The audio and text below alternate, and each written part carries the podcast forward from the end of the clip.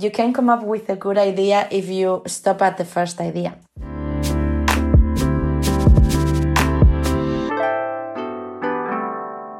Hallo und herzlich willkommen zu Revision der Podcast.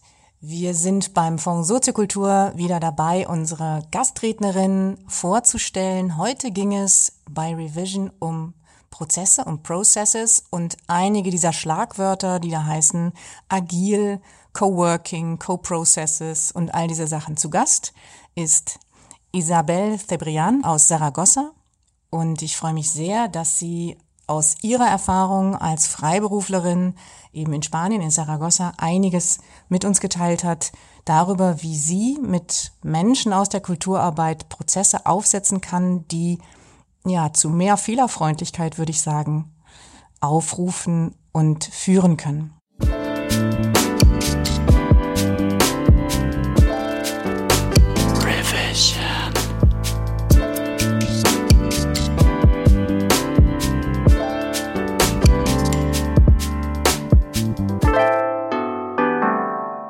Isabel Cebrián from Zaragoza. I'm very happy to have you here today for the revision podcast and the revision season of today. It was about processes and about some buzzwords. We already discussed that about agile co-working processes, about digital tools, how to use digital tools and all these things. Um, before we discuss that with you, could you please introduce yourself a little bit? I'm Isabel Cebrián. As you said, I speak from Spain and I have, well, professionally, I have a background in journalism, but mostly last years I've been working with the cultural field and cultural management and also in cultural communication. And currently I work as a freelance, as a consultant on communication and social media, and also with design studios to help projects and brands to tell their own story. So, you gave us an example of how you work together with a socio-cultural center. And it was really reflecting on do we need a big agency to make a big marketing thing for whatever or whoever, or what else can we do? And you, I think you showed them a little bit of the Yes. Okay. Now I use the word agile and more process orientated thinking. Can you give us the example what you did? Yes, well, something that I like to use when I approach a small company or a small cultural project. In this case, it's not a small cultural project, but a medium size, let's say. But I often try to give the people the feeling and the knowledge that they don't need an, a big agency, as you said, but they can learn how to produce their own content because they have the knowledge of what they want to say and they just need some tools that make that process easier. So in this case, they brought me and my colleague Natalia in to um, create a campaign because they were celebrating five years and they were also in the midst of some political changes that might change the orientation of the project.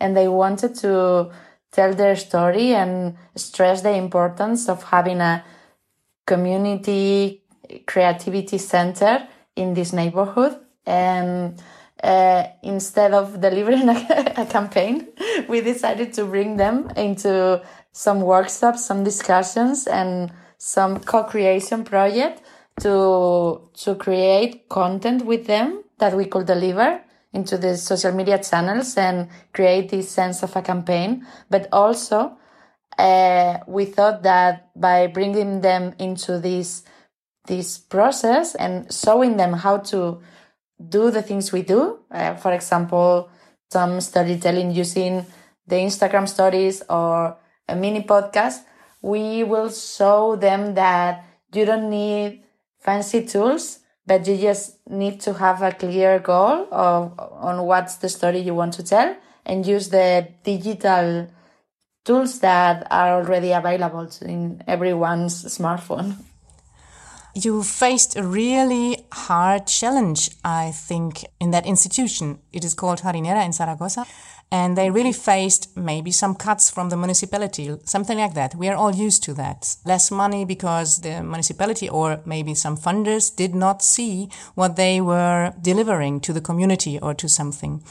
And um, then you came up and said, you don't need a campaign, you need a change of thinking, or what exactly? As you said, this is a very special institution because it's run in an assembly that mixes citizens, citizen organizations, and the city council. This was a very political statement from a previous administration to set up this project. Is still running with a lot of success, I have to say. But they have a very special way of doing things and some things that usually will be very professionalized as its programs or communication in this space are, run by the community. So it's a real community culture center and not a place where the community gathers, but the decision making is done by other people. So the thing is that sometimes when this kind of processes go on for so many years, people get a little bit tired or they got the feeling that they need to be professionalized or get more knowledge. And I think that when we came in into this institution, they were at that point. And I think that by bringing us for this consultancy, they were trying to reflect on how they can like go a step further into the the way they do things because it's like this is not an amateur thing anymore but it's still not a professional thing. So we've been moving into this. I don't know if I I answered your question, but it was more or less like this. So we saw that we could not like come in and deliver something, but it was more interesting for everyone involved having an open discussion. And was it hard to convince the people to work with you like that instead of getting a solution at once? I have to say that in this case, it was not difficult at all because since there are people that are giving their time for free for a project they believe in, they were like eager to participate and to learn some new stuff, but this is not always the case. And I have also recent examples working with other kinds of groups and institutions that are more, let's say, profit oriented where you come in and say, okay, you have an idea in mind. For example, we recently worked with a foundation that works with people with disabilities, physical disabilities, and they wanted a straight away solution for the, the content design on their website. And we said, okay, but we want to ask your users what they want to find in the website because there is no point of making a website that looks like your institution, but the users don't understand the insights of your foundation. It took a lot more time to convince them to do this, like say, user centered approach. But, you know, as we mentioned during this session today, we started with a very small scale experiment. We convinced them by saying, okay, it's just going to take a couple of mornings one hour interview with some people in your organization and some users to learn how they use the website. It's going to change the way the people perceive the project. Since it was very small scale and didn't took so many resources, they agreed. And I think the outcome for this project was much, much improved by, by using this, this different approach. I think that is great to hear to, to say you don't need much time or much investment on doing small steps. Just trust that this is a kind of experiment we are doing. And um, as you said in this session today, you work with non-conventional people and structures, so we need non-conventional processes. So um, this is something you need courage for, but also time. And as you say, if you say uh, we don't need much time, but please make some smaller steps, everybody can join in and say, okay, then I'm in. It's not the big solution I will never understand or I have to pay a lot of money for, but I can do some things by myself. I love that very much. And also that I expect people or institutions or whatever projects are changing their relationship to the people they work with or they now work with. Do you have any experiences in that, that maybe some parts of the program or institutional program changed after you worked with the staff or the people there? Well, uh, I'd like to say I did, but honestly, I think that sometimes, yes, well, I was involved with, in a four year long project called Smart Places. Uh, and during that period of time in Etopia, Center for Art and Technology, we did a lot of movements and changes uh, with the stuff that was involved in there. Yes, I think that from the very beginning to the end, in those four years, we learned how to do things differently and we changed some mindsets in the institution as well because we learned that as I said, we had to have a more user-centered approach to designing cultural programs. It's not, you can't spend 90% of the time thinking what you're going to put out there.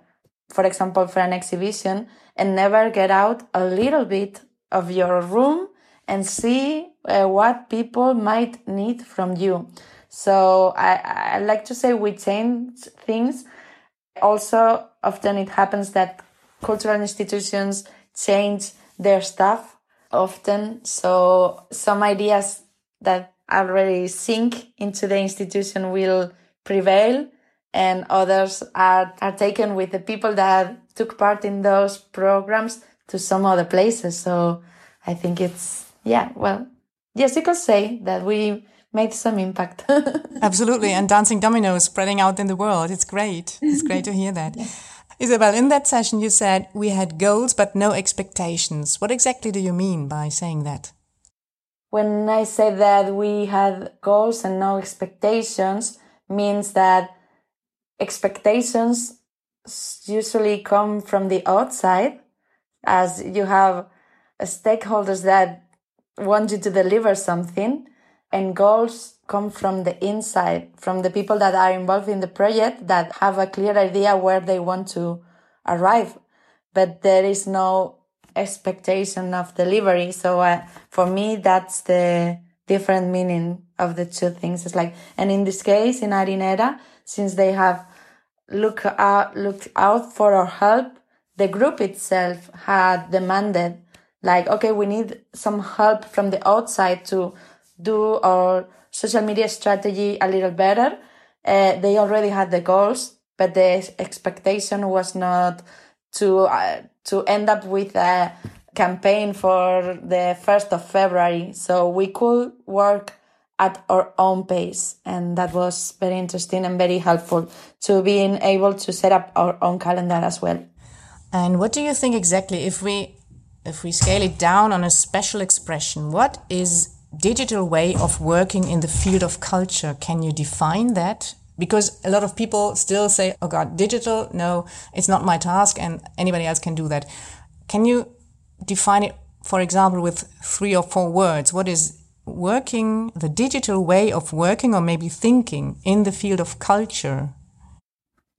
Okay, I think digital is pretty much related for me with a word that already came up during our session, which is agile, or I prefer to say an agile mindset. It will be a way of doing things that doesn't wait for having a very well structured project, but works with another digital buzzword, which is the minimum viable product, which is like, okay, what's the minimum viable product for an exhibition? Maybe it's a a digital landing page in which we showcase some ideas and get some feedback from it. I'm giving you a made up example. So I think that's a way of thinking digitally. It's more related not with the tools, but with the approach. And for me, it's also something that has to do with design or design thinking. I think design thinking is a strategy that appeared to face the challenges of the digital world because when we speak about digital world there's no longer a solution that a single person can come up with and put it out there, but you have to balance feasibility, viability, usability, and that can only happen in an ongoing discussion with the other people involved. And I think that's what the design thinking brings into this uh, environment. I love that explanation very much because it's a complex world and we need more brains to um, to handle every day or to find everyday ways. It's like I think you said that it's a nonlinear world, uh, and maybe it's a nonlinear working and processing in some cases, not in every case, but in some cases. And the second part of um, this episode, uh, we were talking about the mess, making a mess and doing co-production. How can you reach from the focus point from starting from a big mess or yeah, how do you manage that? well, I, I like to think that to get to a very good idea, this is something that you learn in every creativity workshop. I also work as a copywriter and I sometimes have to teach some people how to write creatively. And what I always say is like, you can come up with a good idea if you stop at the first idea.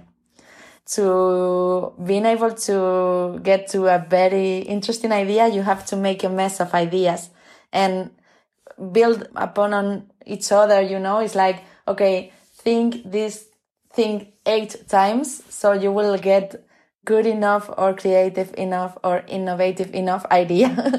and I think it's like every, every ideation process begins with making a mess and moving things and moving parts and mixing things that should not be mixed.